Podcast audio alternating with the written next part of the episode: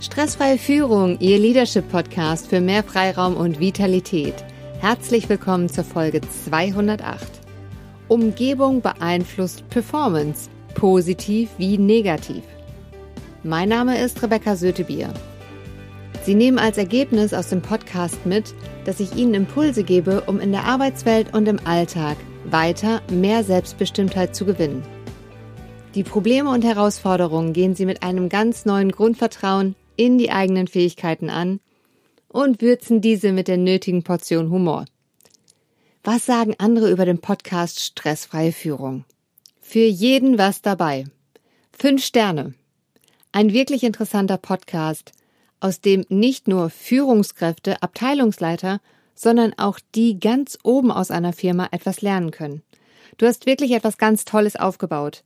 Bitte so weitermachen. Ich werde mir das Abo holen und gespannt die weiteren Folgen hören. Ich hoffe, dass auch ich, meine Kollegen und Mitarbeiter davon lernen und Erfolge verbuchen können. Vielen Dank, Axel, für deine Bewertung. Ich freue mich sehr darüber und hoffe, dass ihr euch wieder viel mitnehmen könnt aus der Folge heute. Starten wir mit dem Impuls. Wir sind uns oft nicht bewusst, wie einflussreich die Umgebung, in der wir uns befinden, ist, und sie beeinflusst unser allgemeines Wohlbefinden, was wir uns gar nicht so richtig vorstellen können.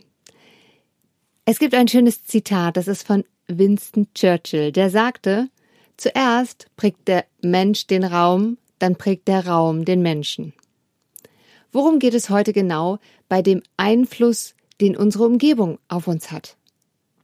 Die Umwelt überflutet das Gehirn mit dem Äquivalent von etwa 10 Megabyte an Informationen pro Sekunde. Ein großer Teil dieses Inputs bleibt unbewusst. So sehr wir auch gerne glauben würden, dass wir in den meisten Fällen immun gegen unsere Umgebung sind, ist dies leider nicht der Fall. Tatsächlich wirkt sich unsere Umgebung auf viele verschiedene Arten auf uns aus und beeinflusst sogar möglicherweise unsere persönlichen Bedürfnisse, Interessen und Denkweisen. Täglich stehen wir in ständigem Kontakt mit der Umgebung, in der wir uns aufhalten. Und hier nur mal die wichtigsten Faktoren sind Hautfarbe, Standort, Natur, Familie und soziales Umfeld. Die beeinflussen unser Verhalten und unsere Interaktionen jeden Tag. Auch Faktoren wie zum Beispiel Kleidung, Nachrichten, Radio, Texte und Rhythmus von Musikstücken, die Gesichtsmimik ihres Gegenübers, Bilder an den Wänden und Worte werden sehr oft unterschätzt in dem, wie sie uns beeinflussen. Als sensibles Wesen haben wir ein Bewusstsein für unsere Umgebung, in der wir uns befinden und in den meisten Fällen versuchen wir sogar unbewusst Orte mit bestimmten Qualitäten zu finden. Daher ist es wichtig, bewusst auszuwählen, wie ihre Umgebung aussehen soll, damit diese sie dann unbewusst positiv beeinflusst. Die Umgebung kann die Einstellung massiv beeinflussen, selbst dann, wenn Menschen sich nur kurz an einem Ort aufhalten.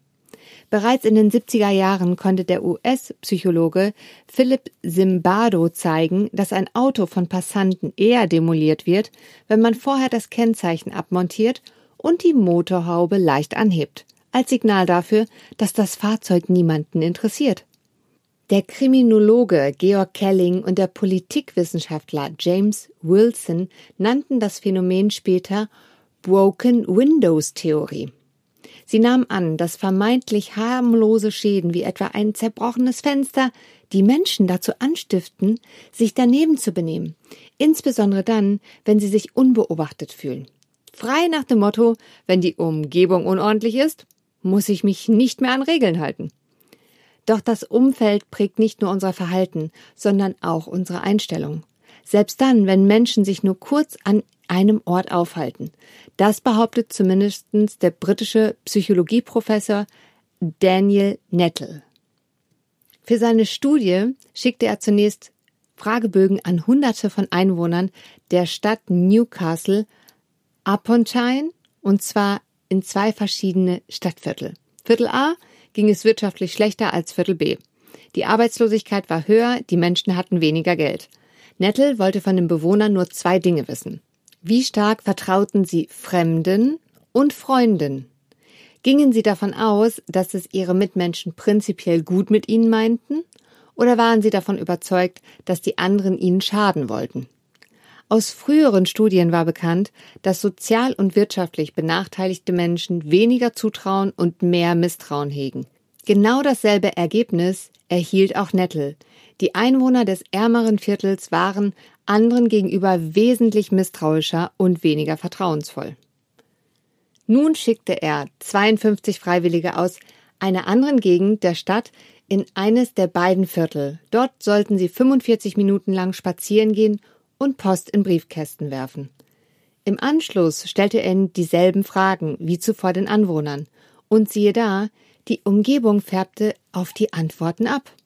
Hinterher hatten jene Probanden, die der sozial schwächeren Umgebung unterwegs gewesen waren, weniger Vertrauen und mehr Misstrauen in ihre Mitmenschen als jene Freiwilligen, die sich im besseren Viertel aufgehalten hatten. Oder anders formuliert, die Einstellung der Freiwilligen spiegelte die Anwohner wider.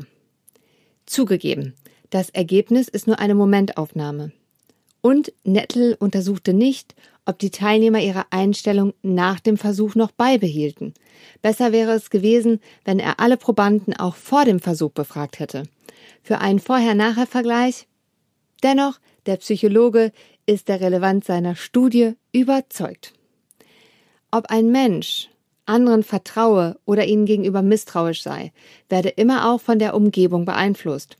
Das geschieht mitunter sehr schnell, sagte Nettel. Die Freiwilligen interagierten während ihrer Visite mit niemandem. Sie waren einfach da und sahen die Umgebung, und das reichte, um ihre Einstellung zu prägen.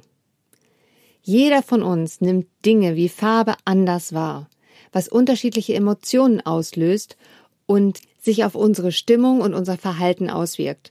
Im Laufe unseres Lebens tendieren Menschen dazu, Farbe mit einer Emotion zu assoziieren, die genau in dem Moment hervorgerufen wurde, in dem sie visuell dargestellt wurde, sodass die Farbe auf unseren Erfahrungen basieren kann. Die Umgebung erzeugt unbewusst unsere Stimmungen, indem sie sie mit motivierender Energie und Freudengefühlen elektrisiert oder sie senkt und negative Gefühle wie Angst oder Stress hervorruft. Mehrere Studien wurden durchgeführt, um diese Tatsachen zu untermauern. Eine davon ist von der University of Texas, wo Forscher herausfanden, dass Mitarbeiter weniger produktiv waren, wenn sie in einem weißen oder einfarbigen weißen Raum arbeiteten.